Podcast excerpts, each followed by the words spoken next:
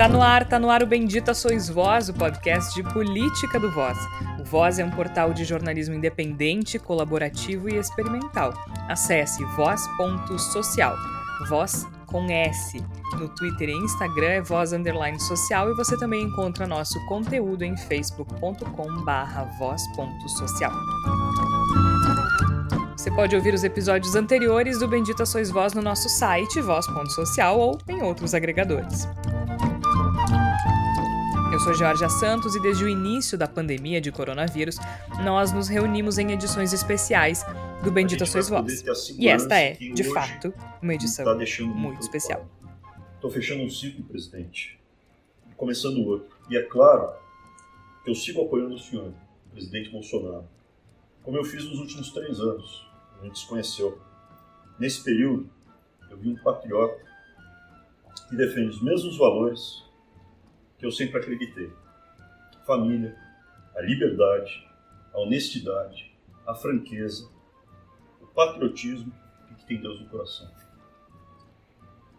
Agradeço a honra que foi participar do seu governo, presidente. Abraham Ventral não é mais ministro da Educação para a Felicidade Geral da Nação e daqueles que, segundo ele, não têm Deus no coração. Mas muita água rolou antes da saída de Ventral. Muita. 300! Uh, Brasil! Ahu! Ahu! Ahu! 300! 300! Uh, Brasil! Ahu! Ahu! Ahu! Na segunda-feira, a extremista bolsonarista Sarah Winter foi presa pela Polícia Federal em função de sua participação em manifestações antidemocráticas. A prisão foi decretada pelo ministro Alexandre de Moraes, do Supremo Tribunal Federal, a pedido da Procuradoria-Geral da República. Acabou, porra! Acabou, porra! Acabou, porra! Bolsonaro!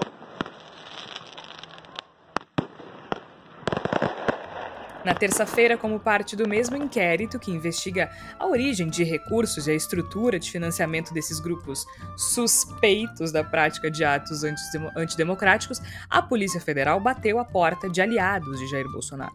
A PF cumpriu uma série de mandados de busca e apreensão solicitados pela PGR. A ação atingiu parlamentares, como o deputado Daniel Silveira, do PSL do Rio de Janeiro, e influenciadores, como o blogueiro Alan dos Santos. Fernando Lisboa, outro alvo, outro é, blogueiro, até chorou. Tadinho. É triste. Eu fico mais sentido pela minha esposa e pela minha mãe. É. Aí você tem que pegar força. É fogo. Qual é o meu crime? meu crime é querer um país bom. Meu crime é apoiar o Bolsonaro. Meu crime é só querer as coisas Na quarta, o Pleno do Tribunal de Contas da União aprovou um pedido para fazer um levantamento do número de militares na, da ativa e da reserva nos últimos três governos.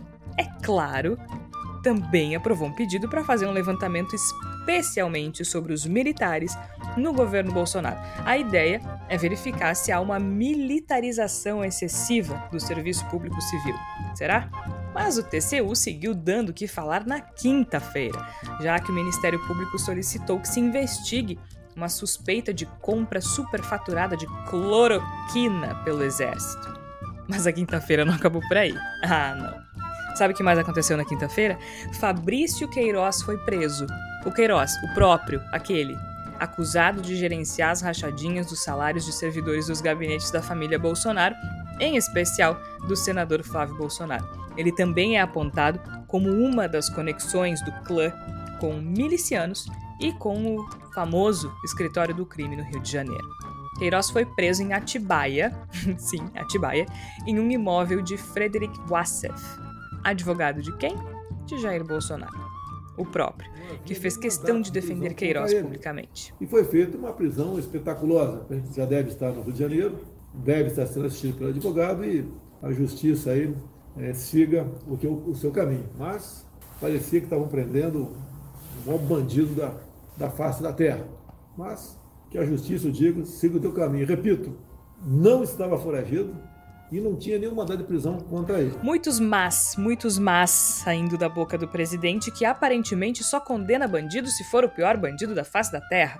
Se for crimezinho, é só pedir desculpas. mas isso a gente já sabia.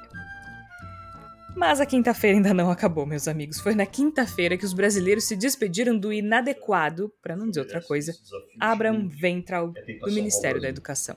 Eu continuarei lutando pela liberdade, só que eu vou continuar lutando de outra forma. Presidente, posso fazer um pedido? Posso falar sobre o pedido? Pode. É um momento difícil. Todos os meus compromissos de campanha continuam em pé e busco implementá-la da melhor maneira possível. A confiança você não compra, você adquire. Todos estão nos ouvindo agora são maiores de idade e sabem o que o Brasil está passando. E o momento é de confiança. Jamais deixaremos de lutar por liberdade. Eu faço o que o povo quiser. Presidente, posso fazer o pedido? Um bracinho? É uma pena que seja um podcast e a gente não possa transmitir a imagem do abraço mais estranho de todos os tempos. Aliás, bizarro e assim como o ministro inadequado. Afinal de contas, em tempos de pandemia, não se dá abraço. Até porque a gente ainda não chegou na sexta-feira. Hoje, dia 19 de junho de 2020. O que, que aconteceu na sexta-feira? Na sexta-feira, o nosso país, governado por um grupo criminoso e altamente disfuncional, atinge o número de 1 milhão de casos de coronavírus e quase 50 mil mortes. Ufa! Preciso de ajuda e de muita ajuda para assimilar tudo isso. Por isso, estou muito bem acompanhada, como sempre, dos meus colegas Igor Natush. Tudo bem, Igor? Tudo bem, Jorge. Tudo bem, ouvintes do Bendita Sois Vós e também do meu colega Tércio Sacol. Como vai, Tércio? Tudo bem, Jorge. Um pouco aliviado com a saída do Weintraub e apreensivo com o que vai vir depois dele. Ah, estamos todos, não é mesmo? Mas, Igor, se a gente pegar toda essa lista interminável do início do episódio e de tudo que aconteceu só nessa semana, deixando muito claro, só nessa semana, né? Eu li os fatos que aconteceram, os principais fatos de segunda a sexta acho que a gente já pode dizer que o Bolsonaro tá pegando uma escadinha e tá começando a subir no telhado, né? Exatamente, Jorge. Eu acho que a gente pode dizer com razoável segurança que ele já pegou a escadinha, encostou no telhado e tá e tem o pessoal ali embaixo tá mandando ele subir, porque realmente foi uma semana terrível pro, pro Jair Bolsonaro, foi uma semana extremamente pesada para ele em todos os aspectos, e eu acho que isso se demonstrou muito claramente do ponto de vista imagético, e é uma pena que o nosso podcast não possa ter imagens, com relação à absurda fala ao lado do agora, graças a Deus, ex-ministro da Educação. Ele, claramente, a impressão que ele tinha enquanto o Weitraub anunciava que estava saindo, que iria para o exterior, se olhava no rosto de Jair Bolsonaro, a impressão que se tinha é que o próprio Bolsonaro desejava ir para o exterior. Ele claramente é uma figura que está desconfortável na própria pele, que gostaria muito de poder ah, largar a situação que ele está vivendo ficou muito claro o desconforto de Jair Bolsonaro falando, se comportando, e não é para menos, né? Eu queria aproveitar e lembrar aos ouvintes do Bendita Sois Vós que são 23 dias, no dia que nós estamos gravando, hoje nós estamos gravando no dia 19 do mês de junho de 2020, já se passaram 23 dias desde o, o acabou porra de Jair Bolsonaro. E, bom, a gente pode dizer com muita clareza que não acabou coisíssima nenhuma, né? Tipo, muita coisa acontecendo, eu, e eu não, agora não saberia contar quando isso aconteceu, mas vocês também devem lembrar de quando ele disse que aquela seria a última semana, isso já faz mais tempo ainda, e desde então, desses ultimatos vazios que vêm sendo dados pelo Jair Bolsonaro, já passou muita boiada por cima de, dessa história e ele, bem dizer, não ele, ele não toma as atitudes que ele ameaça ser capaz de tomar. Então acho que já está muito claro que Jair Bolsonaro é um mau blefador, é uma figura que não tem as cartas na mão, que gosta de fazer parecer que tem, convenceu pessoas durante muito tempo disso, mas as próprias ações do judiciário, o modo como vai se movendo cada vez mais perto dele o cerco que está se fazendo com relação à questão da rachadinha, ao filho dele, Flávio, e as próprias questões eleitorais que envolvem esse pessoal todo, os, os alopradinhos que fazem as fake news, tudo isso vai sendo vai cercando Jair Bolsonaro e vai demonstrando com muita clareza que ele não tem armas para reação. E eu acho que no rosto dele se enxergou com muita clareza nesse vídeo ao lado do Weintraub que ele pois sabe é. que não tem as armas para reação. É isso, isso me chamou muita atenção, a postura dele durante a, a, a saída, né? Enfim, o pronunciamento informal do Weintraub uh, no, na última quinta-feira, porque ele parece catatônico, né? Quem, quem viu o vídeo, o vídeo está disponível aí, é só digitar no YouTube demissão Ventral, que aparece um monte de imagens. Ele fica olhando para um ponto que não é a câmera nem o ministro, uhum. é, uma cara um pouco assustada, como se olhando para o horizonte, assim, meio desnorteado. Depois ele pede para falar, como a gente ouviu no início do episódio, mas fica aquela coisa confusa e o abraço que é aquela bizarrice, assim, o abraço é aquele abraço é, é, o típico abraço de quem não quer receber abraço, né? O cara te uhum. abraça com vontade e tu não sabe nem o que fazer com as mãos. E é uma. Não sei, me, me pareceu que naquele momento ele entendeu que a coisa não tá fácil pro lado dele. Porque se a gente pensar as coisas que, que eu listei, né, no início do episódio, Igor, tudo que aconteceu essa semana, absolutamente todos esses episódios é, respingam no Bolsonaro de alguma forma né? A Com gente tem os apoiadores que estão na rua e o judiciário dizendo não, senhores, não, vocês uhum. não têm a liberdade de expressão, ela tem limite nesse país. A gente pode discutir se isso é bom ou não, isso é outra história. Agora, é, eles claramente estão sendo visados tanto pelos atos antidemocráticos quanto pelas fake news. E aí a gente tem manifestante, a gente tem o pessoal gosta de chamar a Sarah Winter de, de militante, mas eu prefiro extremista, porque é, uhum. ela não tem. Nem sei se ela tem uma causa, né? A gente vê os blogueiros, né? Esse pessoal que recebe sim ajuda do governo, parlamentares, a família, e aí a questão do Queiroz, que é óbvio, todo mundo sabia que de alguma forma o Queiroz estava escondido com a ajuda da família Bolsonaro. Agora, ninguém imaginou que fosse tão óbvio, né? Sim. Há um ano na casa do advogado da família, que deu, inclusive, inúmeras entrevistas dizendo que sabe de cada passo da família Bolsonaro, que está por dentro de tudo da, que acontece na família Bolsonaro. É, é como é que tu vai se defender disso? Haja ginástica, né? É, eu diria que o roteirista da série Brasil, ele tá exagerando um pouco, né? Ele tá fechando as pontas soltas, mas já tá exagerando um pouco demais. É o, esse, esse lance da gente ter o, o advogado do Flávio Bolsonaro, do Jair Bolsonaro, escondendo o Queiroz dentro da sua casa, transformado em escritório, é, é, bizarro. E mais ainda, a filha do Olavo de Carvalho, que mora em Atibaia, ter ah. denunciado antes da polícia chegar lá que o Queiroz estava lá. Isso, e, e, tudo isso é muito absurdo, é muito absurdo. Mas eu queria, eu queria aproveitar e, e alertar, na verdade, né, dar uma sugestão ao ouvinte, para que ele preste atenção no, no, na eloquência mais importante deste momento, que é o silêncio a gente teve uma semana de absoluto silêncio por parte da militância bolsonarista. A gente teve um, uma, uma, um fim de semana no qual os protestos a favor de Bolsonaro praticamente inexistiram. A gente já tem dois dias seguidos em que Bolsonaro não se manifesta para sua claque na frente do Palácio Planalto.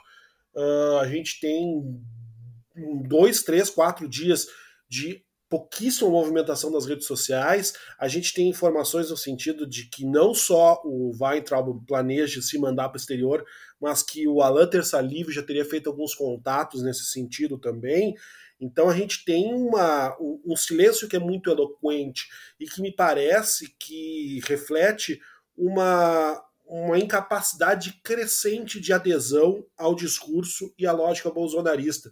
Porque uma coisa é tu defender Jair Bolsonaro quando ele é o teu avatar conveniente para a, tudo aquilo que se deseja combater, quando ele junta uh, inimizades distintas em seu avatar. Outra coisa é quando ele começa a se revelar como um bandidinho chinelo, quando ele começa a claramente demonstrar exatamente as mesmas coisas que se combatia contra, quando se tratava dos seus inimigos, e mais ainda, quando a reação aos militantes do Bolsonaro é levar spray de pimenta na cara, como que aconteceu no acampamento dos 300, que eram Pois 20 na frente do Palácio Planalto.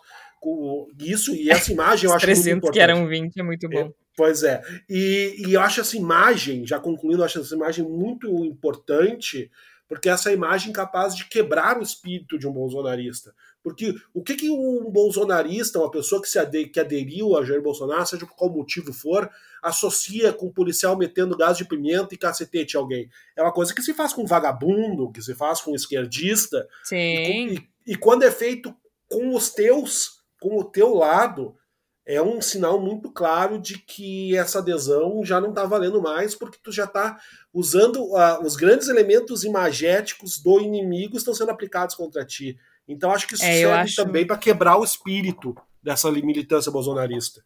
Com certeza, acho que esse espírito tá quebrado e o silêncio é uma prova disso, né? De que a força política do Bolsonaro tá se, tá se enfraquecendo.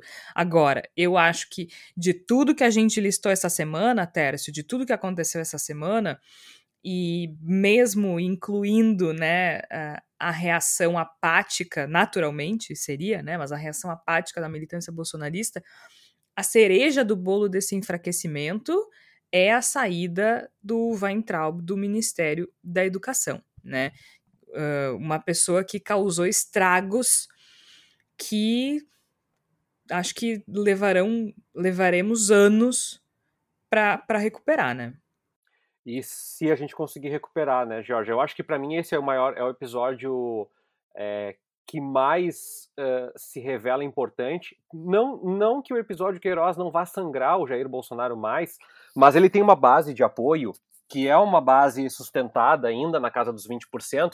É importante Uhum. sempre lembrar, né? Ele tem uma base aí de, de eleitores e de apoiadores é, que é a base econômica, que está esvaziada um pouco diante do resultado da economia esse ano, e uma outra parte do apoio dele se dá ainda com, com suporte no auxílio emergencial, mas isso vai acabar.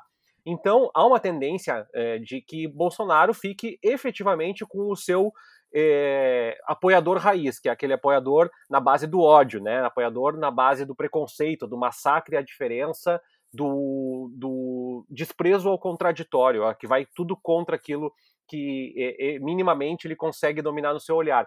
O Weintraub, para mim, ele é o símbolo dessa gestão bolsonarista do contra. E, Sem dúvida. e eu acho que é muito importante isso, porque tem vários elementos que eu coloco aqui do passivo histórico. Primeiro, o Fundeb, né? O, o, o Weintraub ele retirou apoio à proposta que previa o Fundeb com 40% dos recursos da União.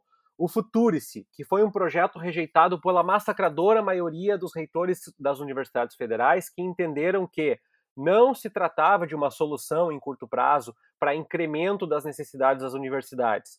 O contingenciamento de verba, né? o governo contingenciou quase 2 bilhões é, ao longo do, do ano para universidades e, e, instituições de pesquisa. O corte de bolsas CAPES, que a gente não vai ver agora, a gente vai ver nos próximos 5, 10 anos aí, né? Foram 11 mil bolsas congeladas aqui que eu, que eu peguei no levantamento. É, outra coisa que é importante, o Enem, o vai e vem do Enem, o desrespeito e principalmente a falta de um aporte, de uma política, de uma estratégia para nortear as escolas do Brasil. Ah, mas isso é culpa dos estados das prefeituras, concordo. Mas não foi feito nenhum tipo de planejamento. Quando foi cobrado isso do Weintraub, ele disse que é uma concorrência o Enem. O Enem não é uma concorrência, o Enem é um processo, né? E também tem aqueles recursos que foram perdidos da Petrobras. Só para citar outras milhões de coisas que estão acontecendo. E aí eu trago, uh, Jorge e Igor, um estudo do INSPER, que foi divulgado recentemente, que mostra que interromper as aulas na pandemia pode reduzir o PIB brasileiro nos próximos anos em até 23%. Por que isso? Segundo é, esse estudo, a falta de transição para um, um, um novo modelo está causando um, um efeito cascata, ou seja, há uma desqualificação desse jovem que vai perder o acesso a instrumentos e a aporte à tecnologia, e no fim das contas, esses jovens não vão conseguir entrar no mercado de trabalho. E isso vai acabar determinando um grande gap, um aumento, um incremento da desigualdade e principalmente uma falta de perspectiva em massa no Brasil. Então, o que esse é, o que esse cara fez, o que o Weintraub fez à frente do, da gestão, foi destruir nesses 14, 15 meses aí à, à frente da gestão o que outros ministros conseguiram ou tentaram erguer, uh, Fernando Henrique, Dilma, Lula e até Temer, por incrível que pareça, durante mais de duas décadas, né? Então, sem dúvida, é, é uma tragédia, é uma tragédia e, de novo, vai ser uma tragédia contínua e perpetuada, porque a gente sabe que quem vai assumir vai ser outra pessoa que é ministro do Bolsonaro. E desculpa, teve uma, uma discussão essa semana no Twitter, abrindo um parênteses, já fechando, que as pessoas interpretaram muito mal o comentário da economista Laura Carvalho sobre Sim. a banalidade do mal da Ana Arendt. A banalidade do mal fala justamente sobre burocratas que são instrumentalizados por governos e regimes ditatoriais e totalitários. E não dá para acreditar que um governo com pretensões, e eu concordo com o Igor, são só pretensões, porque ele não tem força para isso, é, vai conseguir colocar um ministro da educação competente para gerenciar os próximos dois anos e meio. Não tem como, né? Até porque a gente tem que. É, tem que o Bolsonaro já deu várias. É, não é nem, não, nem indicações, né? Ele já falou com todas as letras que para fazer parte do governo dele tem que pensar da mesma forma que ele, né? E, e nos últimos tempos a gente teve várias provas disso, sendo a, a mais interessante delas o ministro Moro, né? Que a gente acreditava que seria uma pessoa imexível, com perdão do neologismo, é, e na verdade a gente viu que não, que se não seguir a cartilha do presidente, não tem espaço no governo. Agora, por que, que o, a, a, a, queda do Weintraub é tão significativa? Porque ele pensa como presidente. Ele não tá saindo ah. por isso, né, Igor? Uhum, é, exato. Ele pensa como ele. ele, ele, ele concorda com todas as bizarrices, né, Tércio? Ele concorda com todas as agressões. Não, e não é à toa, ele né, é completamente... Que, que rolou aí nas conversas bolsonaristas essa semana aí, tem especulações que dizem que houve um ciúminho aí do Jair Bolsonaro porque Weintraub assumiu a postura do fascista que ele quer ser, o fascista preferido da galera. Uh, o Weintraub ganhou né, essa projeção e que isso estava incomodando de certa forma, porque o Bolsonaro sabe que quando ele derreter, só vai sobrar essa base de apoio. Que é aquela base Sim. de apoio que se o Bolsonaro sair e der um tiro numa criança na frente do Palácio do Planalto, vai dizer, Eles vão encontrar uma criança comunista, né? Então é. vai ser isso. Não, eu acho que é exatamente é, eles vão encontrar isso. justificativa para qualquer eu, coisa. Eu acho que é exatamente isso, Tércio. E somo a declaração que a gente viu naquela reunião ministerial, no qual ele dizia que tinha que colocar os vagabundos todos na cadeia, começando pelo STF, etc. Aquela, aquela fala é uma fala que para o exterior, digamos assim, repercutiu horrivelmente mal, está gerando problemas para o Weintraub e vai continuar gerando problemas para o Weintraub, mas para o núcleo duro bolsonarista foi uma fala maravilhosa, ele foi elogiadíssimo nesses uhum. núcleos uhum. Sim. por ter dito essa barbaridade. É uma barbaridade que eu consigo perfeitamente compreender, ou melhor, acreditar que o Bolsonaro invejou, porque foi uma fala que para esse núcleo, para esses 20 e poucos por cento que vão morrer abraçados com o Bolsonaro, independente do que aconteça, que são, de fato, o nosso núcleo reacionário brasileiro, a fala do Weintraub soou maravilhosamente bem e eu acredito que as pessoas estão sinceramente chateadas com a saída do Weintraub do governo. Com certeza, acho que a gente nota, se a gente olhar o Twitter dele, ele tem ele não tem muitos apoiadores uh, em comparação com outras figuras mais relevantes, mas ele tem uma base de apoio realmente interessante, né? A gente uh, pegar, por exemplo, assim, ó, um, um scroll rapidinho na, no Twitter do, do Weintraub. Um tal de Diego Garcia diz o seguinte: Estou aguardando a invertida que o Weintraub vai dar no Maia. Uh, Segundo ele, o Banco Votorantim quebrou em 2009, mas pelo LinkedIn do Weintraub ele trabalhou até 2012. Quem quebra um banco e tem permissão de continuar trabalhando? Aguardemos. E aí ele respondeu: Caro Diego, não vou comentar. Digo apenas que o Banco Votorantim nunca quebrou e que existe até hoje. A afirmação dele é uma mentira. Tive a honra de trabalhar lá. E aí, enfim, começa. Então ele fica dialogando com essas pessoas, né?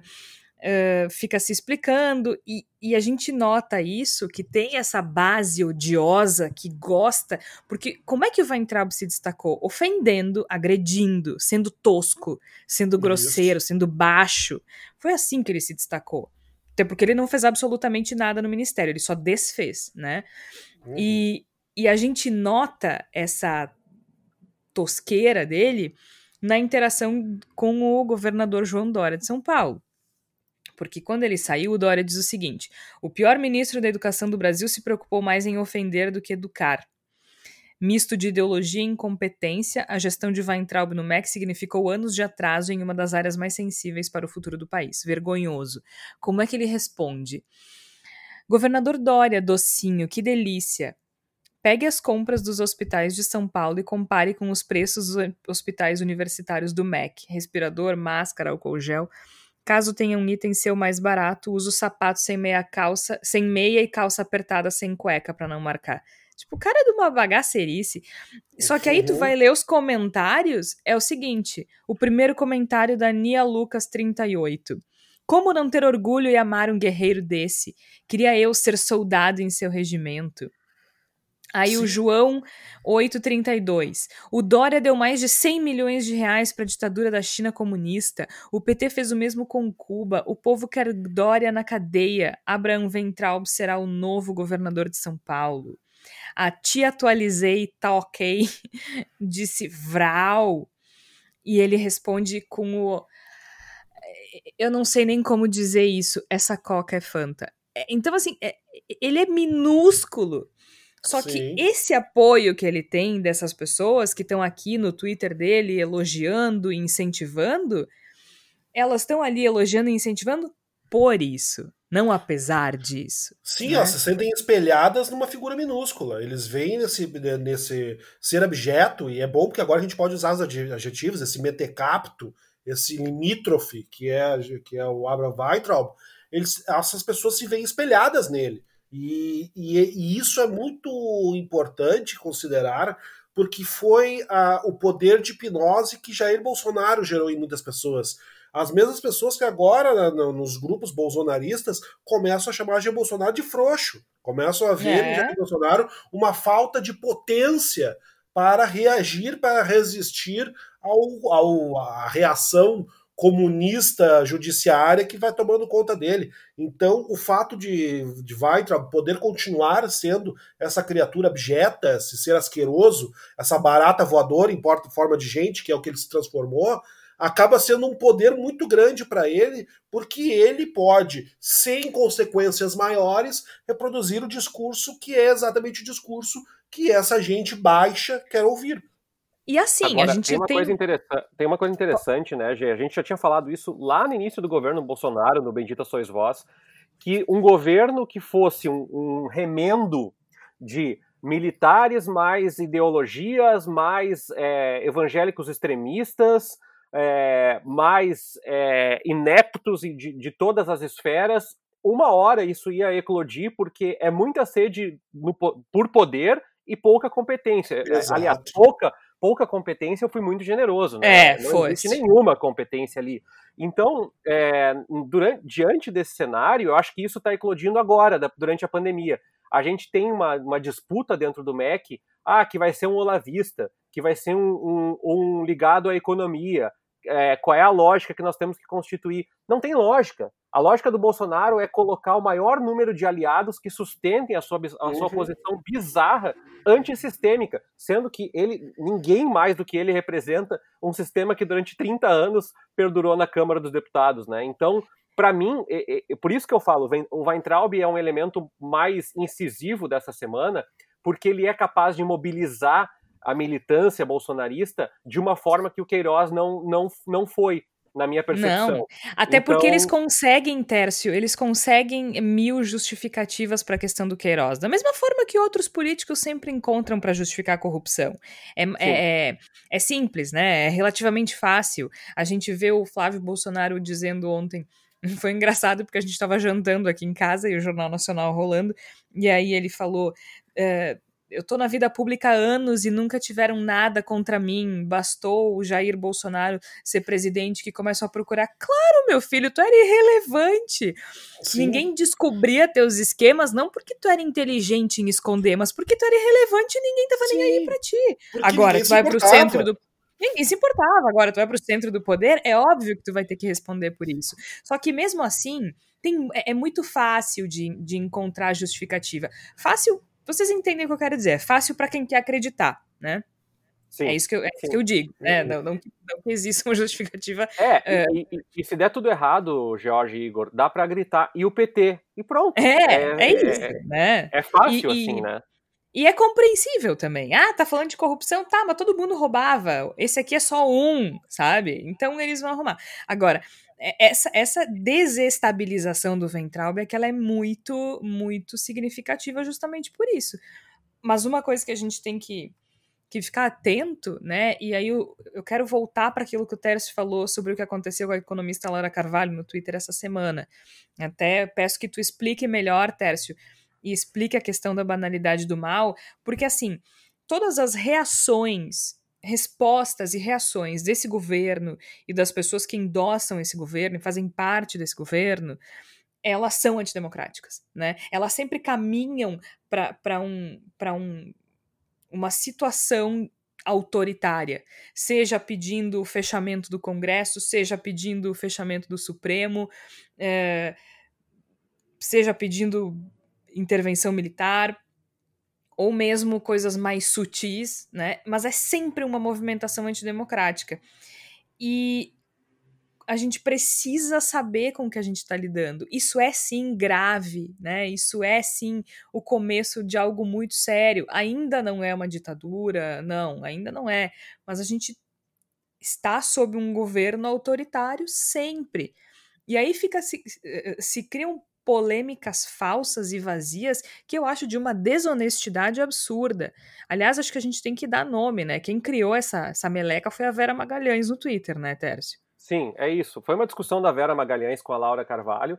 É, a Vera, a, a, Laura evocou a discussão uh, a partir da demissão do Mansueto.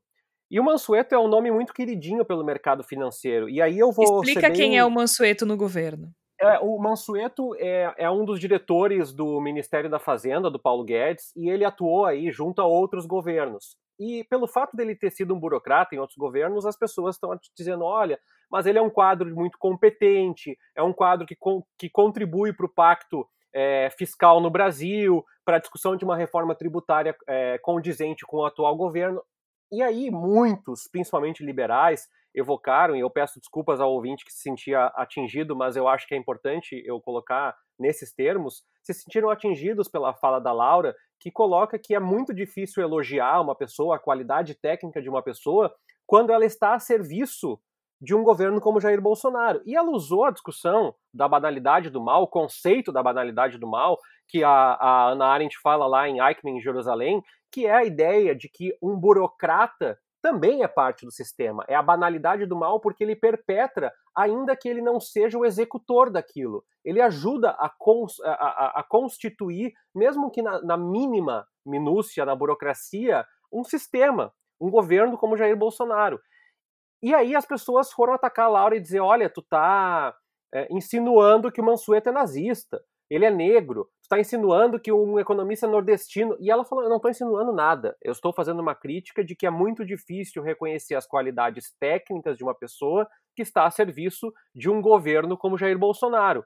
Eu acho, Georgia, e aí é minha opinião mesmo, e eu lamento quem se sentiu ofendido, eu peço desculpas é, se eventualmente isso é, pesar de forma determinante para o nosso ouvinte, mas eu acredito que muita gente se sentiu afetado pela fala, pela fala da Laura Carvalho, porque são pessoas que de alguma forma deram seu voto ou consentiram com o governo Jair Bolsonaro porque entenderam que não era tão grave assim e se claro. sentiram afetados pela fala da banalidade do mal, porque eles também seriam uh, parte da banalidade do mal se tivessem oportunidade ou se tivessem uh, dentro desse discurso ali atrás. Então são pessoas que de alguma forma é, sabe aquele quem cala consente? É mais ou menos isso. As pessoas é. consentiram com o governo, assinaram um cheque em branco, o cheque está sendo descontado todos os dias, com quase 50 mil mortos no Brasil, mais de um milhão de casos, com desprezo à saúde, desprezo a direitos humanos, desprezo às, às vidas indígenas, desprezo a todo tipo de ordem de civilidade no Brasil, e a gente quer, ah, mas veja bem, o técnico, existem muitos técnicos qualificados concursados, mas uma pessoa na linha de frente de um ministério no governo Jair Bolsonaro sabe que está assinando junto com as queimadas, junto com o genocídio indígena, junto com o desrespeito aos direitos humanos e junto com o genocídio praticado pela ausência de uma política de saúde e de e uma política sanitária no Brasil com relação à pandemia. Então, essa discussão toda, para mim, veio muito a calhar é, as pessoas que, que votaram ou que não votaram, votei branco, votei nulo, tudo bem, gente. Eu acho que não é. Agora é o momento que eu acho que de agregar mesmo. Mas não dá para a gente fingir que isso não teve influência no resultado que nós estamos experimentando agora. Teve todo mundo que se furtou de dizer, ah, um, um, colega, um amigo meu conhecido, próximo, falou uma vez, não vejo tanta diferença entre PT e Bolsonaro. Tem uma diferença gritante. O PT é um partido que causou severos problemas na gestão 2 da Dilma Rousseff, mas é um governo dentro de princípios democráticos, como o PMDB, como o PSDB, como democratas, como qualquer coisa muito ruim que o Brasil tenha tido, como Fernando Collor de Mello. E o Jair Bolsonaro é de outra turma, é a turma da Hungria, é, é a, a, turma da Coreia do Norte, é a turma que quer se firmar pela, pelo massacre ao diferente, não pelo respeito ao jogo institucional. Concordo com o Igor. Joga o jogo institucional porque não tem cartas para derrubar o jogo institucional. Se tivesse, já tinha feito, não ficava fazendo bravata com no certeza. YouTube ou nas redes sociais. Se o Jair Bolsonaro fizesse parte de uma instituição forte, de um partido forte, a, a nossa história seria muito diferente. A gente tem sorte, entre aspas, né? É, de ele fazer parte de nada. Ele não tem lastro, ele não faz parte de nenhuma instituição que tenha lastro social, ele não, ele não, não tem penetração institucional. E é só por isso que ele ainda uh, não, não tomou uma atitude mais drástica para se manter no governo e talvez não, não, não vá tomar porque não consiga. Agora, o Tércio toca num ponto importante, porque assim, que é a pandemia de coronavírus. A gente está com quase 50 mil mortes oficialmente, a gente sabe que o número é muito maior. Um milhão de casos, a gente sabe que o número é muito maior. E o governo não só lavando as mãos, como incentivando determinadas práticas que são condenadas pelas organizações de saúde desde o início da pandemia, que já tem mais de quatro meses. Não, e assim, Agora, assim, Jorge, é o maior período sem ministro da saúde desde 1953. É o nem maior durante a ditadura militar, né? E na maior pandemia do século XXI, a gente está sem ministro da saúde. É, é, é, é, não é só incompetência, é, é um tipo de prática criminosa que não está tipificado constitucionalmente, mas é um desprezo. É aquele e aí do presidente corporificado em política pública, ou na falta de política pública, né? E aí tem uma coisa que a gente toca nessas pessoas que tu estava falando agora, né?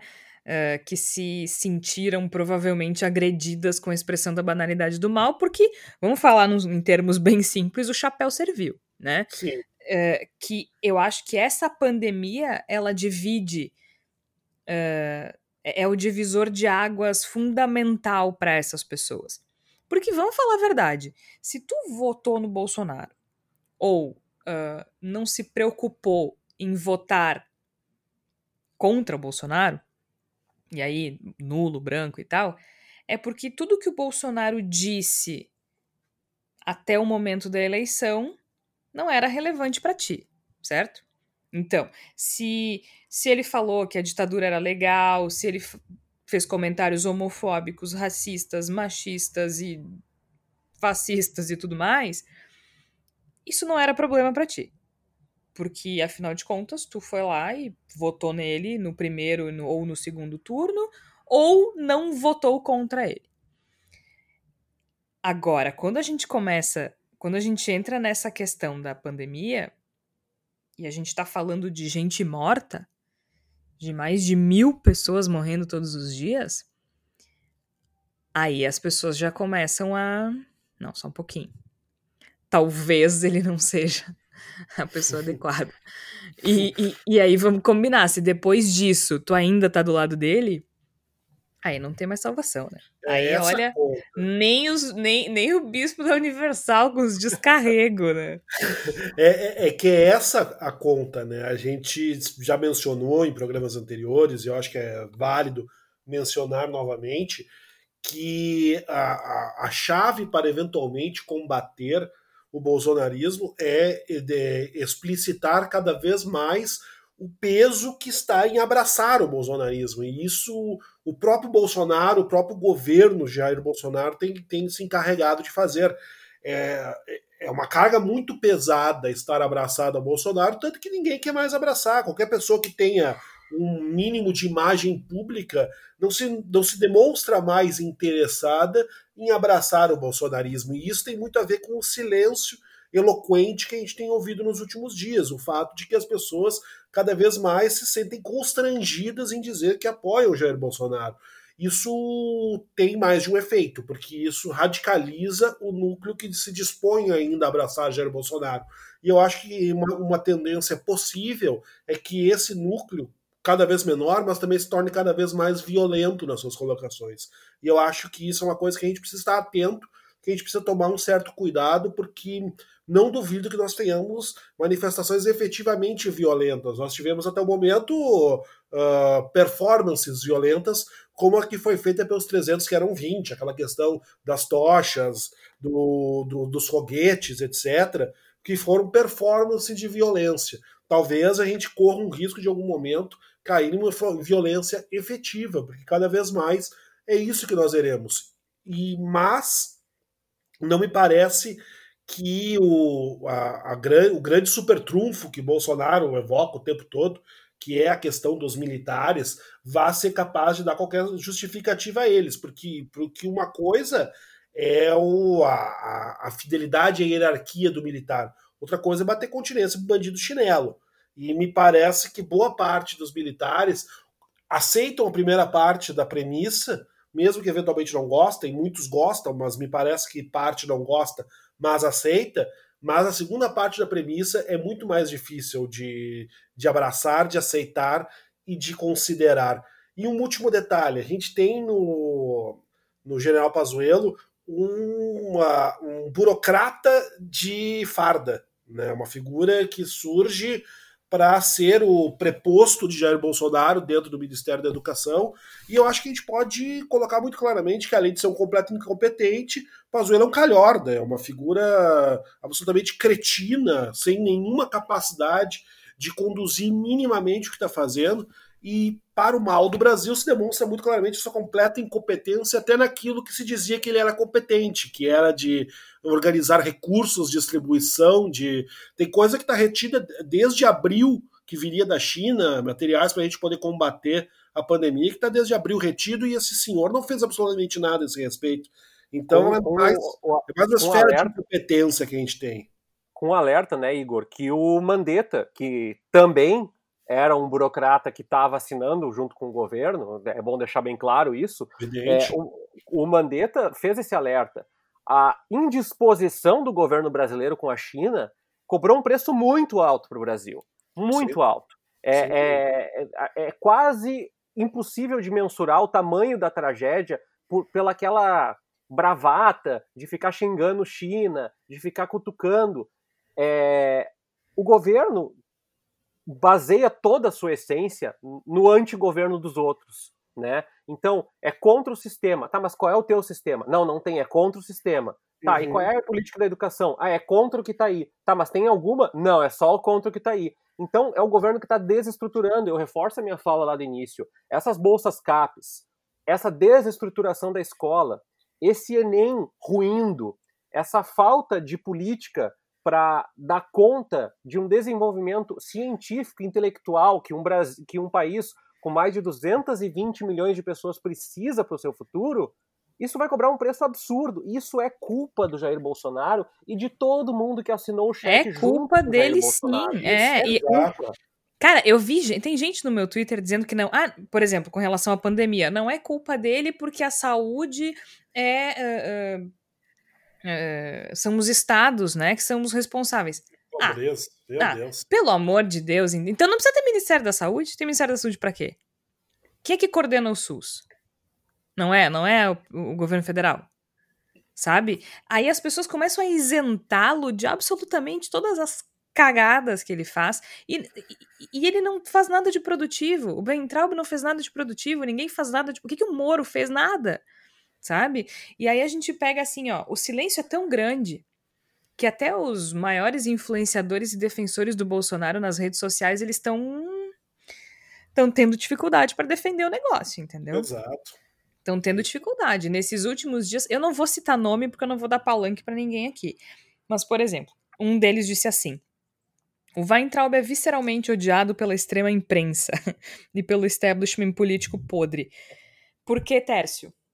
Sabe o que, que ele falou? Ele não. Sabe o que, que ele lista como grande feito do Weintraub? Porque foi. Que é exatamente o que tu estava dizendo agora abre aspas, porque foi um dos únicos ministros da educação na história que trabalhou para acabar com a produção em massa de militantes esquerdopatas semi-analfabetos nas escolas e universidades. Ou seja, mesmo um defensor do governo não consegue citar algo produtivo, não consegue citar uma implementação, não consegue citar uma, uma proposição, algo que foi criado no governo. Ele foi o melhor ministro, segundo ele, porque trabalhou para acabar com alguma coisa, né? Para destruir alguma coisa. E conseguiu muitas coisas. É, e aí, essa ladainha olavista ridícula de produção em massa de militantes esquerdopatas semi-analfabetos. Se fosse assim, a gente não tinha tanta gente votando no Bolsonaro. O outro, é, falando sobre o Queiroz falou que o Queiroz foi preso, ex-assessor de Flávio Bolsonaro, acaba de ser preso na manhã desta quinta-feira no interior de São Paulo. Uh, a prisão faz parte da investigação da justiça sobre supostas rachadinhas. tá? E tudo entre aspas também. Uh, um outro. Sarah Winter, eu sempre vou falar Winter, porque eu acho muito legal. Aliás, como eles gostam de um codinome, né? É o Coppola, aquele, que aliás ele fala o nome errado, ele fala Coppola. É, um monte de gente vai mudando de nome, né? Enfim. Ah, Sarah Winter. Eu só queria hum. dizer para os ouvintes procurarem o, o, o Caio Coppola uh, cantando Oasis, porque é muito importante essa imagem. Ai, é muito bom desfazer uhum. a imagem de que alguém que, que simplesmente se torna inteligente porque conseguiu acesso a uma graduação. Isso não é verdade. é muito bom. Gente, aqui, aquilo é muito bom. Eu amo a pronúncia dele. Uh, então, em homenagem a ele, Sarah Winter continua presa e correndo risco de morte. Rezem por ela. Então, ela tá presa onde? No Central? Um, aí um outro influencer já imaginaram onde estaríamos como nação se o STF nos últimos anos tivesse mostrado o mesmo zelo, empenho e dedicação pela verdade, entre aspas? Quantas condenações de políticos vimos na Lava Jato? Quantos processos engavetados? Quantos amigos da corte foram soltos? STF, vergonha nacional. E esses são só alguns, mas eles não estão falando muito. E o que eles falam é isso, é a mesma ladainha de sempre. Então, esse povo tá sim ficando sem argumento. Essa semana foi sim pesada para o governo de Jair Bolsonaro. Felizmente ele está começando a perceber que talvez o tempo dele esteja acabando e que bom que as instituições acordaram, pelo menos a esfera jurídica está agindo dentro da, da sua competência. Agora acho que falta o Congresso Nacional é, acordar para essa brincadeira. Mas a gente já vai se encaminhando para o final aqui, chegou o momento da nossa palavra da salvação. E eu não sei se vocês concordam, mas é, não existe nada melhor que conhecimento para combater a ignorância, né? A gente precisa. E a gente precisa entender o momento. Então hoje eu selecionei aqui para gente três livros uh, que ajudam a explicar um pouquinho do momento que a gente está vivendo no Brasil, uh, de como a gente chegou a isso, do porquê que a gente chegou a isso, e talvez indiquem alguns caminhos para o futuro. É, o primeiro deles é o A Eleição Disruptiva, Por que Bolsonaro Venceu, do Maurício Moura. Ele traça é, um, caminho de, de que forma o Bolsonaro chegou ao poder e algumas das justificativas. Uh, por que, que as pessoas escolheram o Bolsonaro, então acho que ele ajuda a entender não só a eleição do Bolsonaro em si, no sentido de da persona do Bolsonaro, mas também as motivações. O outro livro é Os Engenheiros do Caos: Como as fake news, as teorias da conspiração e os algoritmos estão sendo utilizados para disseminar ódio, medo influência, do Giuliano Empoli. Uh, é, o Juliano Empoli, que é muito interessante também para a gente entender os mecanismos né, uh, dessas pessoas.